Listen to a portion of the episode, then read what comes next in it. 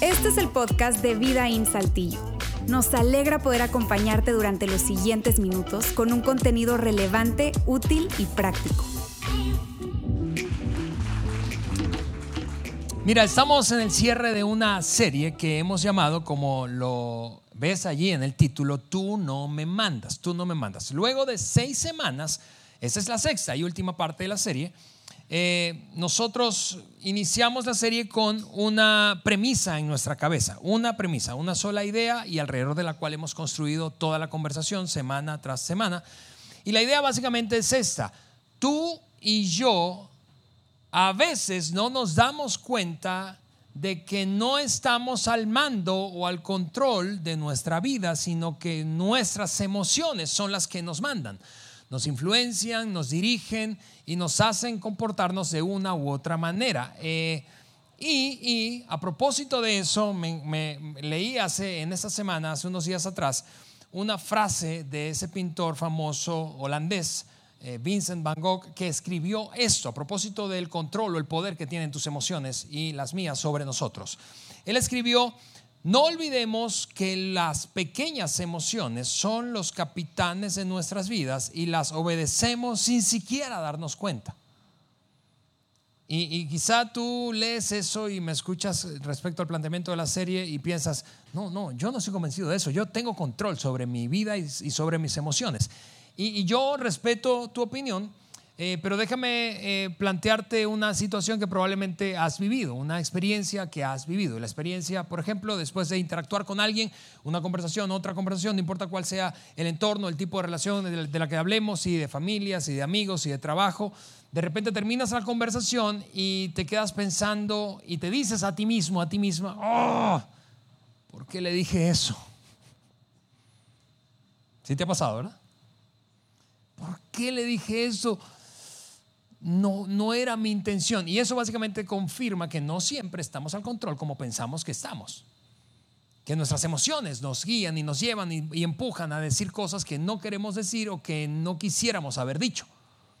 O que no quisiéramos haber dicho en voz alta.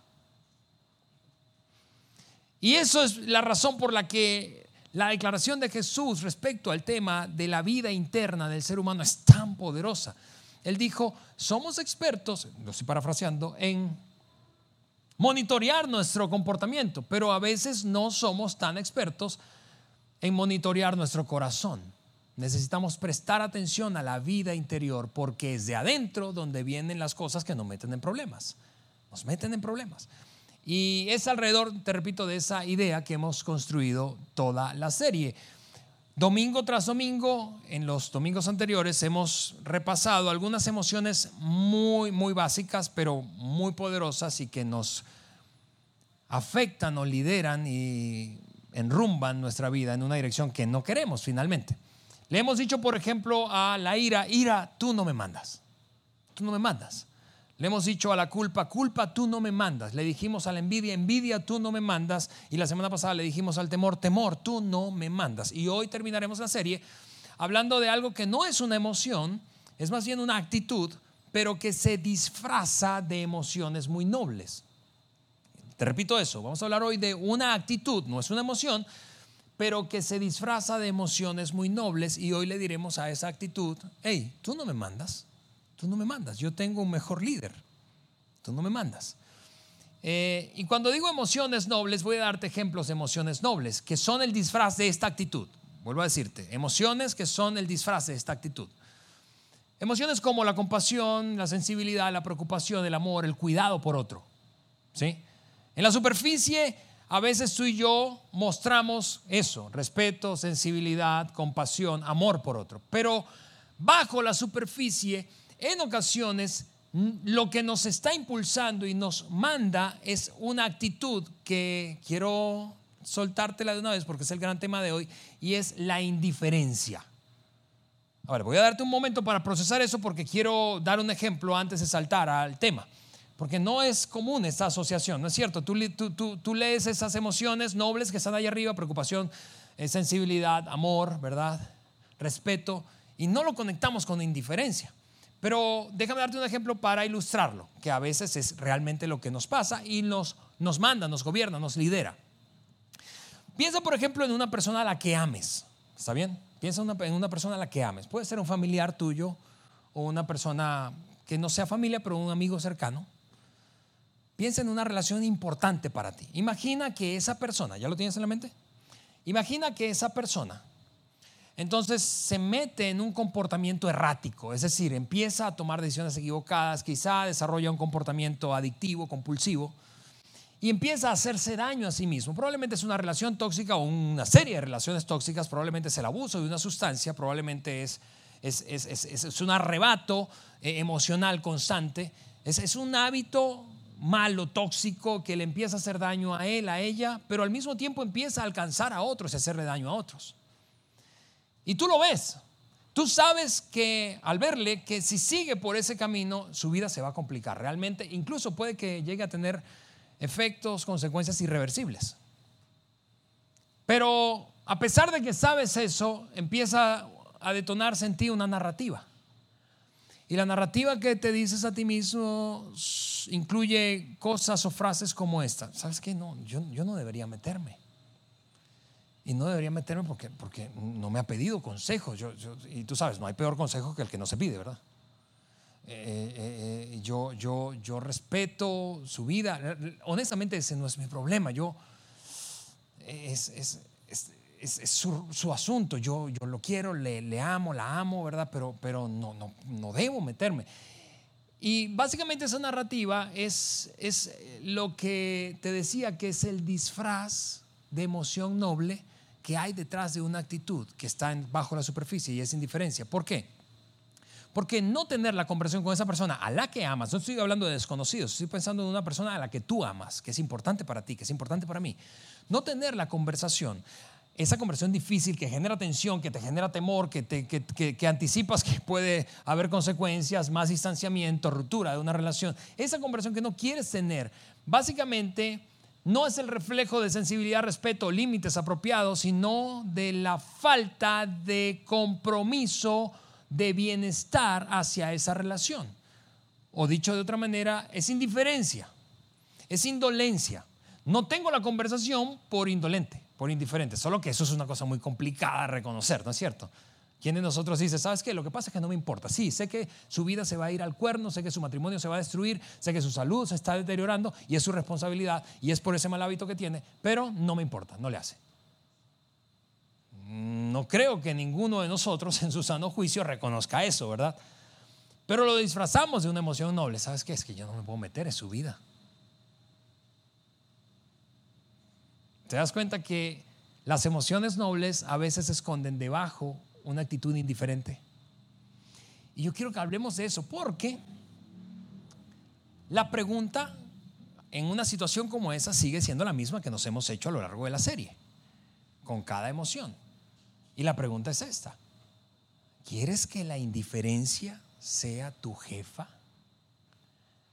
¿Quieres que sea la indiferencia la que gobierne tu vida? ¿Quiero yo que la indiferencia gobierne mi vida? Yo sé cuál es la respuesta tuya.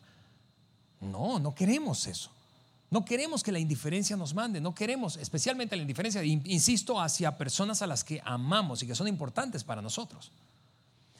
Y si tú estás aquí, tú no te consideras un seguidor de Jesús, tú quizás aceptaste la invitación eh, educadamente, quien te la hizo, pero estás aquí, tú sabes, en modo exploratorio, está bien, yo quiero decirte en principio, esta iglesia es para ti y es más que bienvenido, bienvenida.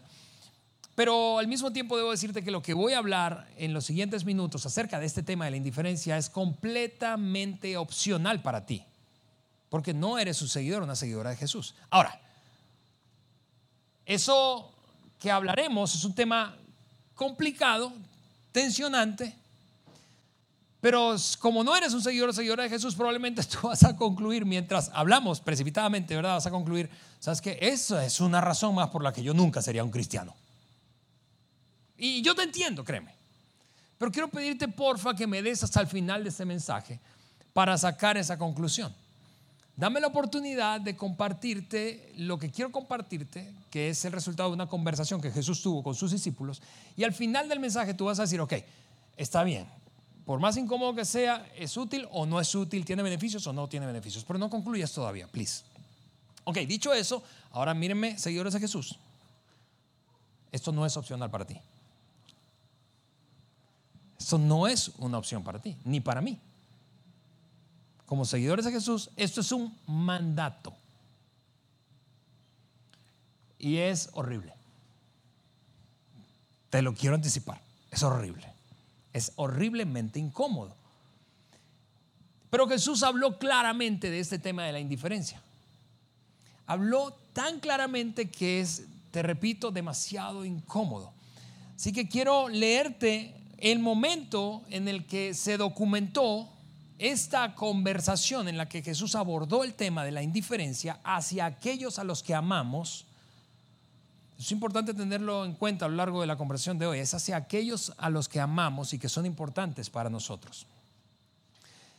Eh, el momento en el que Jesús abordó el tema fue un, un momento en el que tenía una conversación con su círculo íntimo, con sus discípulos más cercanos.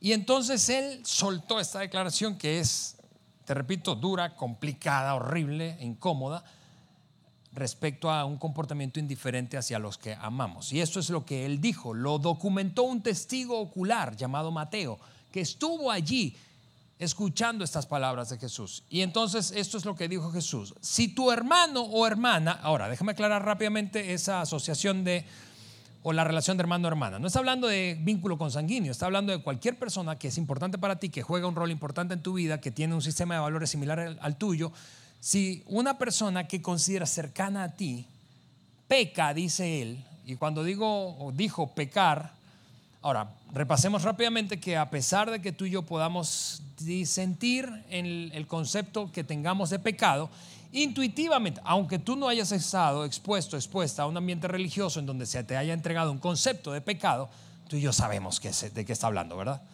Es decir, ¿qué es pecar? Básicamente es hacer lo incorrecto hacer cosas que no te convienen, que te hacen daño o que le hacen daño a otro. ¿Sí?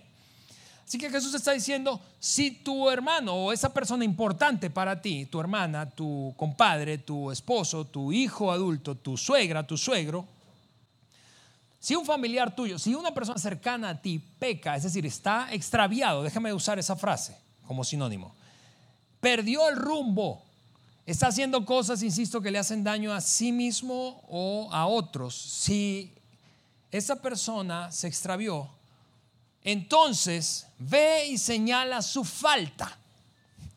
Ahora, yo no sé si te pasa como a mí, pero cuando yo leo eso, yo digo, no, yo no quiero hacer eso.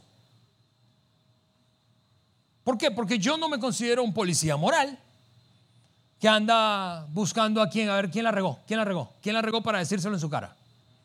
No, yo no quiero eso porque eso es súper incómodo.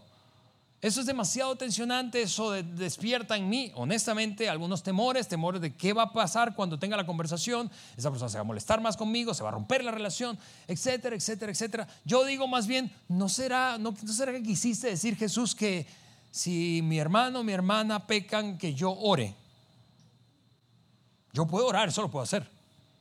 Señor, ayúdalo, porque realmente si sigue así su matrimonio va a tronar. Eso es una cosa súper fácil de hacer para mí. Pero Jesús no dijo eso. Jesús dijo, no, no, no, no, yo creo que vayas y hables. Insisto, esta es una razón por la que si tú no te consideras un seguidor de Jesús, quizás estás aquí y dices, y por eso jamás yo sería un cristiano. Porque los cristianos se creen superiores moralmente que los demás y andan como policías morales diciéndole a la gente qué es lo que no está bien en sus vidas. Y yo no quiero hacer eso. Y te repito, te entiendo, pero porfa, no saques una conclusión tan rápido. Permíteme terminar este mensaje. Porque esa declaración que hizo Jesús fue el resultado de empaquetar toda una plática que tuvo con ese círculo íntimo, una plática más larga en la que abordó el tema desde varios puntos de vista. ¿El tema cuál tema? El de la indiferencia. El, el de la indiferencia y el extravío o el, de la indiferencia ante el extravío de una persona. Si te das cuenta, ese versículo es el versículo número 15 del capítulo 18 del Evangelio según Mateo. Eso quiere decir, como la Biblia está acomodada en capítulos y versículos, pequeños versículos, pequeño párrafo, texto, frase, que hay 14 versículos antes que ese, que ocurrieron en una línea, en una sola línea conversacional. Así que lo que quiero hacer es darte un poquito de contexto para que todos juntos entendamos cómo es que Jesús soltó una declaración tan incómoda, tan horrible relacionalmente hablando. Bueno, 14 versículos hay que lo llevan a concluir en este mandato, insisto, para los seguidores de Jesús. Así es como comenzó ese momento o ese capítulo 18 y Mateo, insisto, lo documentó. Versículo número 1. En ese momento, los discípulos se acercaron a Jesús y le preguntaron, ¿quién es el más importante en el reino de los cielos? En esta cosa que has venido a establecer, este reino del que hablas, ¿quién es el más importante? Queremos saber.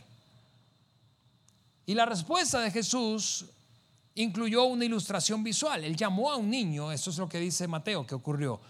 Entonces él llamó a un niño y lo puso en medio de ellos, a lo cual tú y yo hubiésemos dicho, a ver, como que no entendiste la pregunta, no estamos haciéndote la pregunta de quién es el, el de menor edad o el más joven, quién es el más importante.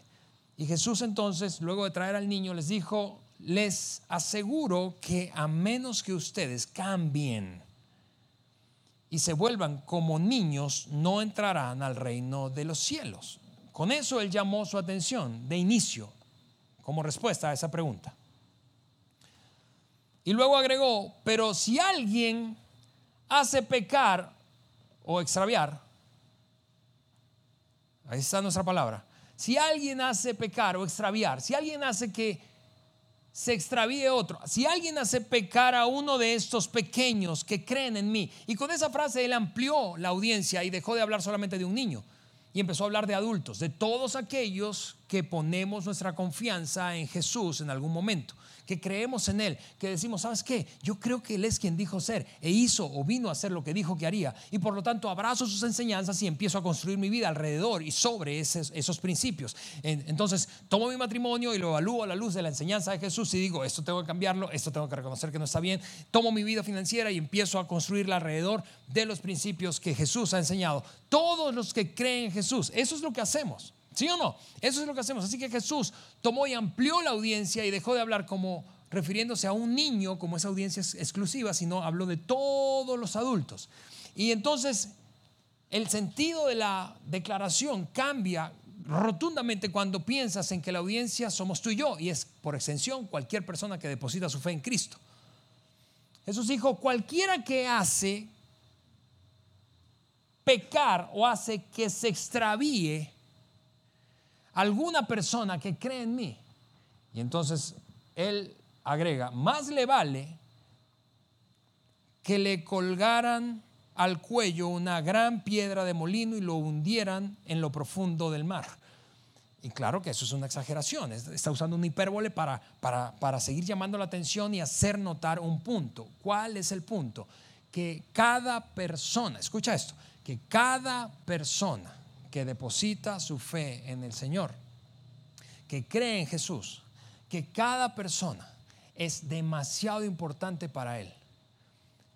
Y que como es tan importante, Él no va a permanecer indiferente como Dios, cruzado de manos, pensando, bueno, allá Él, que se haga garras con su vida, que vea cómo le hace con su matrimonio, que vea cómo resuelve ese desafío que tiene de paternidad, allá Él. No, no, no, somos tan importantes para Dios que Jesús dice, más le vale a una persona que hace caer, que hace extraviarse, a otro que se ate una piedra de molino y se echa al fondo del mar.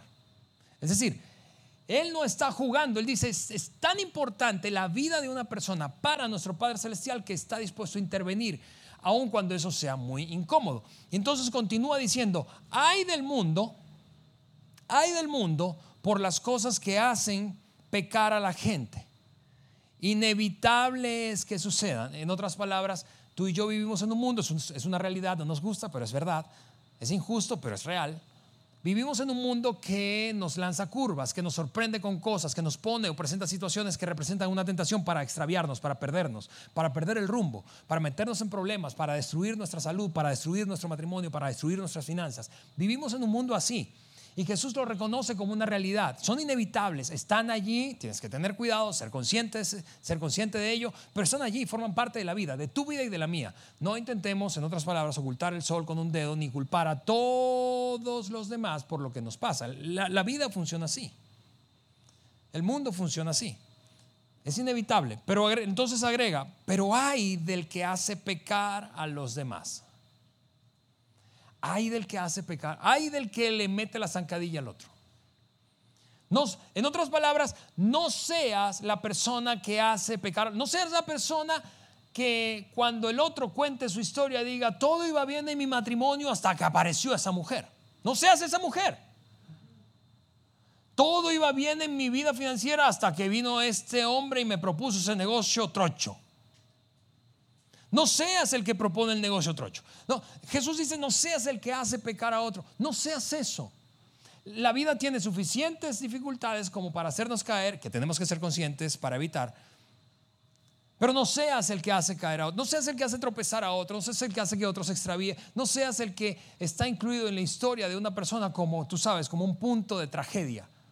No, todo iba bien en mi vida. La, la verdad, todo iba bien hasta que, hasta que me mudé con él.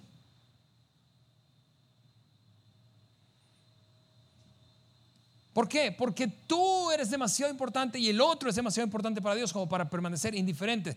Entonces Jesús está diciendo, no creas que eso no le importa a Dios, no creas que se va a quedar así de brazos cruzados pensando, bueno, pues allá Él, que se las resuelva como pueda. Y entonces Él, y, vuelvo a insistir, ¿por qué es tan importante? Porque Dios te ama demasiado y ama demasiado a esa persona como para no hacer algo. Hablando de indiferencia. Luego entonces él continuó y dijo, cambió el, asunto del tropiezo, del pecado, del extravío a un contexto que tú y yo sí controlamos. Ahora va a hablar mucho más personalmente. Y entonces dice, si tu mano, versículo número 8 de ese capítulo, si tu mano o tu pie te hacen, te hace pecar, córtatelo y arrójalo. Y claro que no está hablando literalmente, pero está de nuevo usando una gran exageración para que tú y yo prestemos atención, que hay, de que hay cosas que no son parte de la vida, que, están, que no es que otro te metió la zancadilla, que están en tu cancha y en mi cancha absolutamente respecto a nuestra vida. Y que tú y yo tenemos la responsabilidad de hacer todo lo que esté en nuestras manos para quitarlo de nuestra vida, de tal manera que no nos extraviemos por esa causa. Él agrega, si, y si tu ojo te hace pecar, sácatelo con una cuchara, ¿verdad? Y arrójalo. ¿Por qué? Porque más te vale, finalmente, él sentenció, entrar tuerto en la vida que con dos ojos y ser arrojado al fuego del infierno. Y, y, claro que si tú eres un lector del Nuevo Testamento, habías seguramente leído este pasaje en el pasado y piensas que está hablando literalmente del, infierno, del fuego del infierno. Pero la palabra que se usó en el original griego, que es de donde se tradujo la Biblia que tú y yo usamos, o las Biblias que usamos, las versiones bíblicas que usamos, es una palabra que está ahí entre paréntesis que es Geena. Y Geena era un lugar físico, geográficamente ubicado al sur de Jerusalén. Y eso es importante amigos porque a veces no, no tenemos el contexto histórico completo como para darle una interpretación adecuada a una declaración que está incluida en un texto bíblico.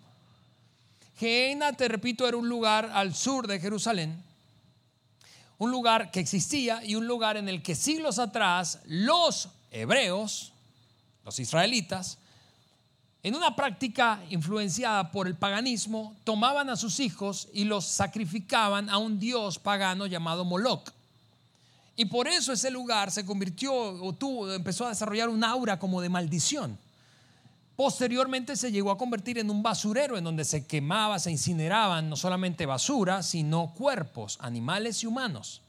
Es allí donde se supone que iban a arrojar, porque así se hacía, era una práctica común, a todos los crucificados y es allí donde iban a arrojar a Jesús después de su muerte. ¿Por qué? Porque el crucificado estaba maldito.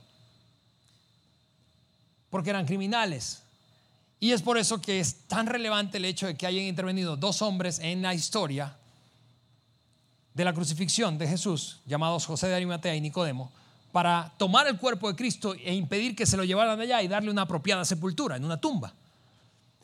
Pero todo eso para decir que Jesús está refiriéndose a un lugar físico en donde hay, evidentemente, tormento, porque es un basurero, es inmundo, es un caos. Eso allí es caótico, está fuera de control y nadie quiere ser arrojado al Gehenna.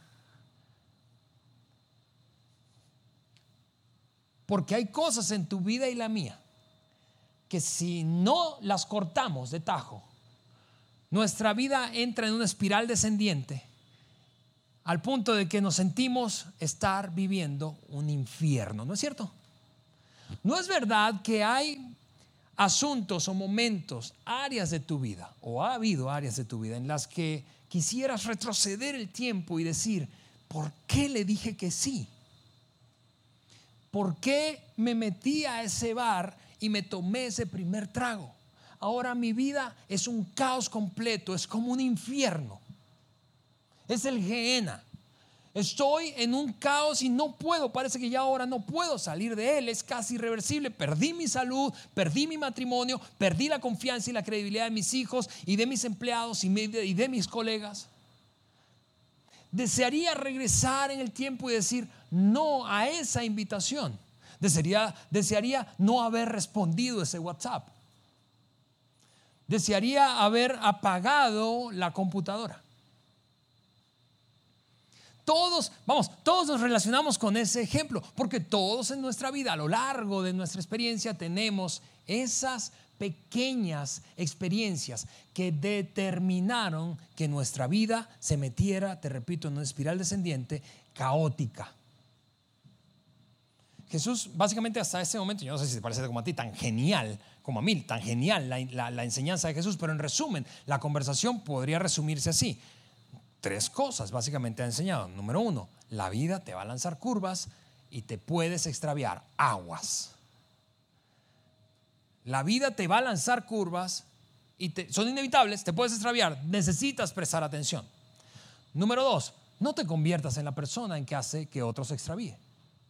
No, no, no, no seas esa persona que forma parte de la historia trágica de otro.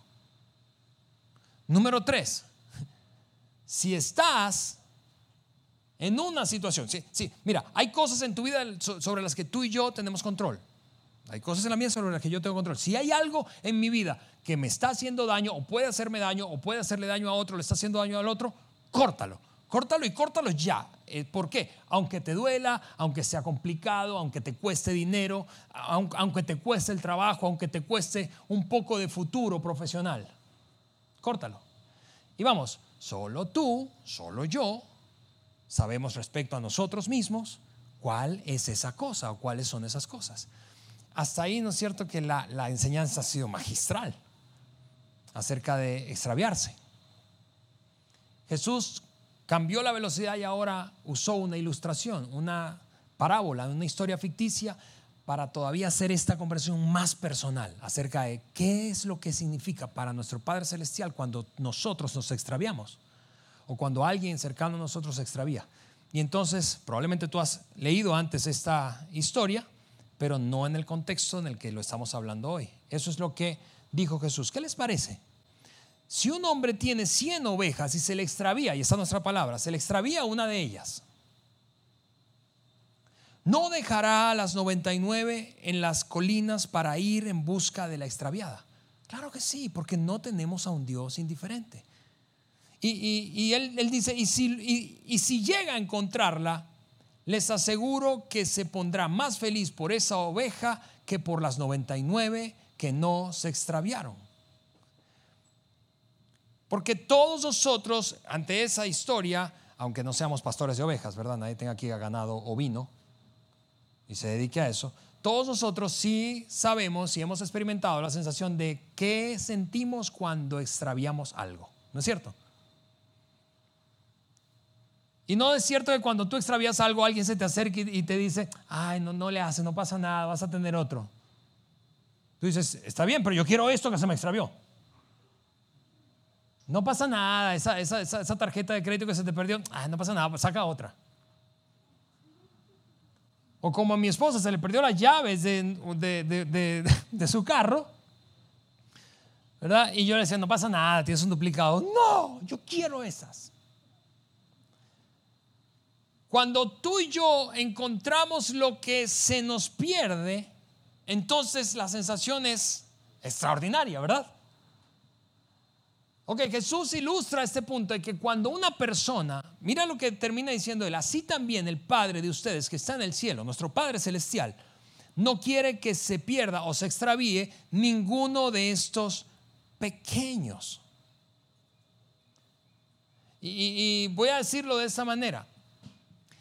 Y aquí es donde tu historia probablemente se cruza con la enseñanza de Jesús.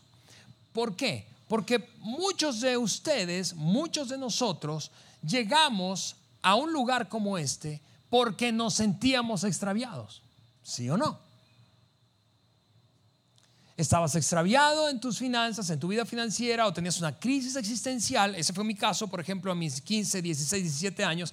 Una crisis existencial, depresión profunda, pensamientos locos, suicidas. Y llegué porque me sentía extraviado. Bueno, es, y, puede eso aplicarse a tu vida respecto a tu matrimonio, a tu vida financiera, a tu vida emocional, a tu vida relacional, a tu vida vocacional. Te sentías o te sientes extraviado y por eso llegaste a este lugar, por eso estás escuchando este podcast y tiene tanto sentido para ti. Y aquí es donde tu historia se entrecruza y mi historia se entrecruza con la enseñanza de Jesús y con esa parábola tan poderosa.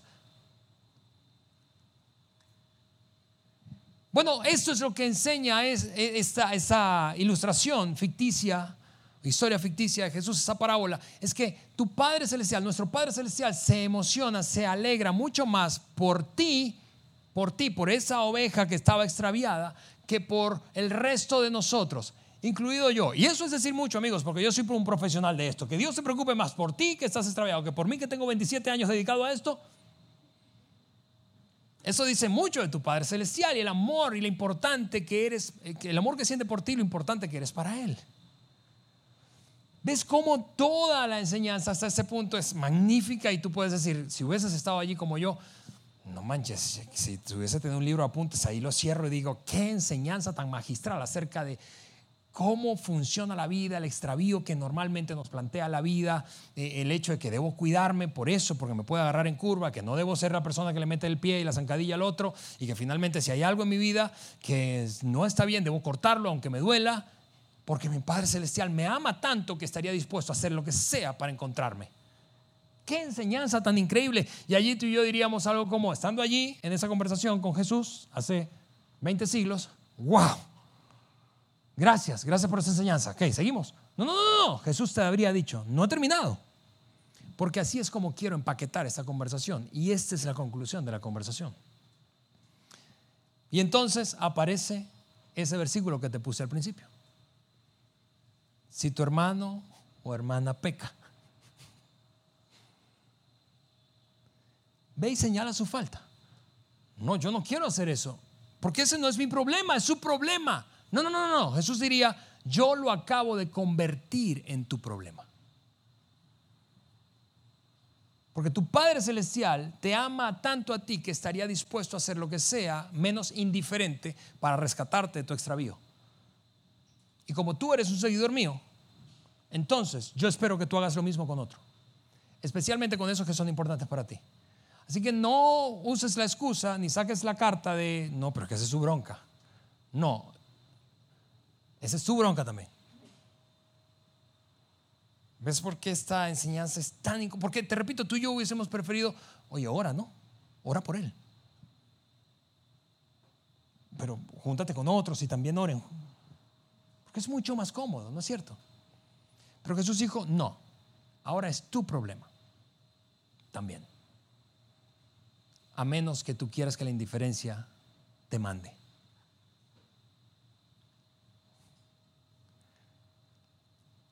Si te hace caso, porque uno piensa, bueno, está bien, pero no termina allí porque él dice, si te hace caso habrás ganado a tu hermano. Si te hace caso, es decir, si en su historia más, si, te hace caso, esto es lo que va a pasar. En su historia más adelante, él, ella va a decir, ¿sabes qué? Yo estaba extraviado, pero en ese momento llegó Andrés y se cruzó en mi camino, tuvo una conversación que me hizo enojar, me molesté con él, Porque, ¿Por qué? Porque me pareció irrespetuoso, porque me pareció como que se creía más que yo. Pero hoy lo agradezco porque por esa conversación empecé a tomar decisiones que cambiaron el rumbo de mi vida y retomé la dirección correcta. Por esa conversación empecé a otra vez a construir en mi matrimonio lo que debía construir. Por esa decisión le dije que no a esa mujer. Por esa decisión dejé de pasar tiempo con él. Por esa decisión no me metí, no me hundí en ese vicio. Por esa conversación, por esa conversación. Si tu hermano te hace caso, entonces habrás ganado un hermano. Y tú dices, bueno, está bien, Señor, a regañadientes lo voy a hacer, es sumamente incómodo, es, me, da miedo, es, realmente es tensionante, pero lo voy a hacer. Listo, ya, terminamos. No, no hemos terminado. Porque rara vez funciona así. Rara vez tú hablas con una persona que está extraviada y te dice, oye, gracias. Y cambia de rumbo. No. Típicamente eso no es lo que pasa, ¿no es cierto? Y los que somos padres sabemos eso, ¿sí o no? Ojalá que nuestros hijos uno le dijera una cosa, ¿sabes que eso no te conviene y no deberías hacer aquello? Sí, Señor. Pero eso no pasa así. Típicamente no pasa así. Por eso Jesús, sabiendo cómo es la dinámica relacional y la respuesta emocional de una persona que es confrontada ante su extravío, por otro que le ama, entonces él dice, como rara vez funciona así, dice, pero si no te hace caso, si no te pela, pues, lleva contigo a uno o dos más para que todo asunto se resuelva mediante el testimonio de dos o tres testigos. Y tú estás pensando, pero ¿qué es esto? El tribunal de la Inquisición. Yo no quiero ser parte de eso. Yo no quiero ser parte de eso. Yo no quiero ser parte como de un complot contra otra persona para restregarle lo que está mal en su vida. Yo no quiero ser parte de eso. Pero recuerda, Él está hablando de no dejarnos gobernar por la indiferencia cuando otro a quien amamos y es importante para nosotros se extravía. Y yo sé que estás pensando en esa persona o en esas personas extraviadas cerca de ti. Yo lo sé. Y yo sé que te produce, mira,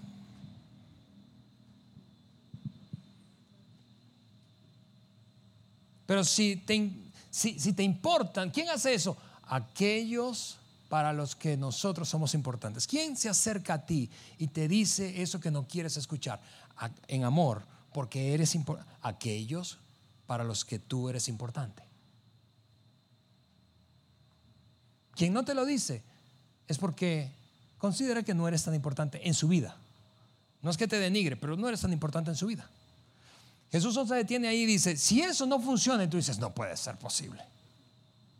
Si eso no funciona, si se niega a hacerles caso a ellos, díselo a la iglesia. Y tú dices, no, no vamos a poner a alguien aquí en el stage para decirle, hey, ¿qué onda con eso en tu vida? No. Y claro que de nuevo nos falta un poco de contexto histórico, porque la vida de la iglesia en ese momento, por cierto, la palabra que se usó eh, para traducir, o la palabra original, eclesía, griega, ¿verdad? Para, de la que tradujimos, la palabra iglesia que usamos tú y yo hoy, es o significa asamblea, una pequeña asamblea. La vida en ese momento ocurría en pequeños grupos religiosos, alrededor del cual se construía y se hacía la vida juntos y la fe era edificada. Por eso es que esos pequeños grupos estaban compuestos principalmente por gente a la que tú conocías, familiares, amigos suyos, que te amaban y para quien tú eras importante. Por eso Jesús dice, háblenlo, háblenlo allí, en ese grupo, aunque sea sumamente incómodo. ¿Por qué? Por amor. Por amor. No, si no lo hacen, eso es indiferencia, es indolencia. Y no queremos que la indolencia nos gobierne. Y como nosotros no haríamos una práctica como esa aquí, ¿verdad? Porque pondríamos a alguien aquí a quien ni siquiera conocemos y ni siquiera amamos, sí animamos a la gente a que tenga o viva esa experiencia de confrontación amorosa en nuestros grupos pequeños, esos que llamamos grupos de vida. Que tengas un grupo de personas, tres, cuatro, cinco personas, que te miren a los ojos y digan, ¿sabes qué? Estamos preocupados por ti. Tú piensas que no es nuestro problema, pero te amamos demasiado como para que no lo sea. Entonces decidimos hablar contigo porque nos importas, porque nos preocupa la dirección en la que va tu matrimonio, porque nos preocupa la dirección en la que va tu salud. Y tú dices, ok, ya, está bueno, ya. Y él dice, no. ¿Qué pasa si no responde bien? Si se niega a hacerles caso a ello, díselo a la iglesia, y si incluso a la iglesia no le hace caso, entonces trátalo como si fuera un incrédulo o un renegado. Y, ese es el punto con esa última parte de la declaración, es que hacemos suposiciones cuando tenemos una conversación difícil o pensamos tener una conversación difícil con otro.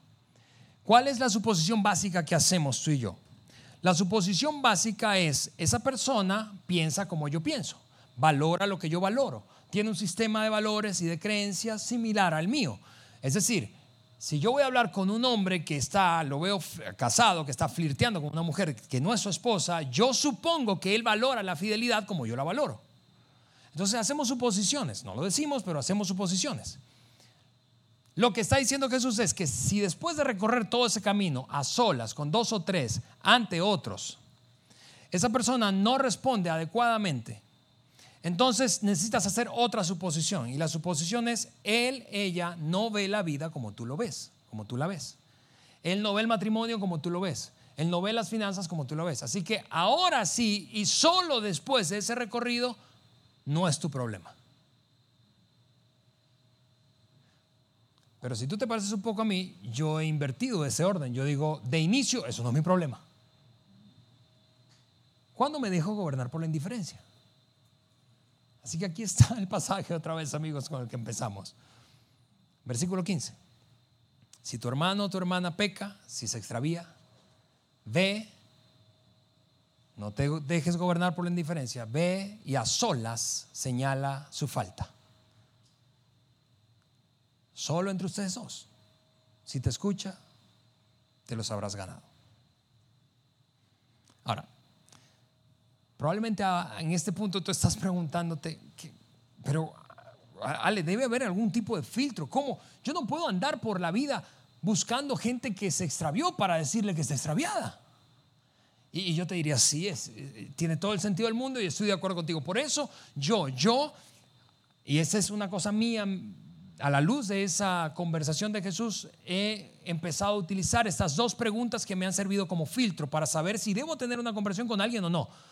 Porque te confieso, no lo he hecho bien siempre, a veces no lo he hecho y me he dejado gobernar por indiferencia, pero al mismo tiempo debo decirte con toda humildad que he aprendido a tener estas conversaciones con miembros de mi familia, con amigos, con miembros de mis equipos de trabajo.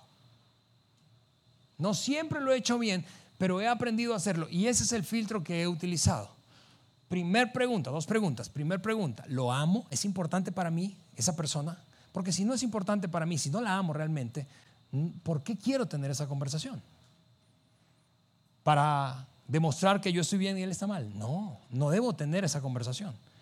Si le amo, si es importante para mí, entonces yo debo tener una conversación, aunque sea incómoda, aunque me dé miedo. Segunda pregunta. Lo que está haciendo tiene el potencial o le está haciendo daño, tiene el potencial de hacerle daño o le está haciendo daño a él, a ella o a los que están a su alrededor. Si la respuesta es sí a esas dos preguntas, yo sé que debo conversarlo. Yo sé, y, te repito, he tenido estas conversaciones, no siempre salen bien a la primera. Y es horrible. Pero déjame decírtelo de esta forma, insisto, no es verdad que tú y yo querríamos en el futuro tener a dos o tres personas alrededor de nosotros con el suficiente valor y coraje y amor por nosotros como para superar su indiferencia al vernos extraviarnos, de tal manera que se acerquen a nosotros y nos digan mirándonos a los ojos, te amo y eres importante para mí. Y por eso debo decirte que estás fuera de control y que si no prestas atención, tu vida va a entrar en un caos y te vas a arrepentir. ¿No es verdad que tú y yo queremos gente así a nuestro alrededor? Claro que sí lo queremos. Por eso, aunque sea incómodo y aunque sea horrible, esto es lo que quiero hacer para terminar este mensaje. Quiero orar. Pero quiero hacer una oración no descriptiva, no del tipo, sí, Señor, es difícil, mira todo esto, mira, piensa en aquella persona. No, no, no sino una, una oración con un lenguaje diferente, un lenguaje generativo. Yo quiero guiarte en una oración. Yo quiero que hagas una declaración ahí en voz baja o en tu mente, pero guiada por mí. Yo quiero hacerlo porque creo que esto tiene el potencial realmente de cambiar el rumbo de nuestra vida y de la vida de los que amamos. Así que dicho eso, te voy a pedir que cierres tus ojos allí, quizá inclinas tu rostro para no distraerte Y, y sígueme en esa oración. Declara esto conmigo. Dile, Dios mío, hoy entiendo que si realmente amo a quienes están a mi alrededor, necesito involucrarme, aunque sea incómodo y me dé miedo. Y hoy te digo, abrazo ese mandamiento y lo pongo en práctica a partir de hoy. Y hago eso, Señor, para demostrar mi amor hacia ellos y para ser un reflejo de tu amor por nosotros. En el nombre de Jesús. Amén. Muy bien amigos, así terminamos la serie y este mensaje horrible. Pero antes de irnos, sencillamente déjame recordarte una información que lanzamos el domingo pasado acerca de una nueva opción de horario. Como ves, los horarios eh, están topados básicamente en asistencia y hemos eh, decidido abrir más espacio para que tú puedas seguir invitando personas y se conecten con su Padre Celestial aquí en Vidaín. Eso va a ser a partir del próximo domingo a las 6 de la tarde, cuarto horario, cuarta reunión de Vidaín. Invita a alguien y nos vemos en una semana. Bye.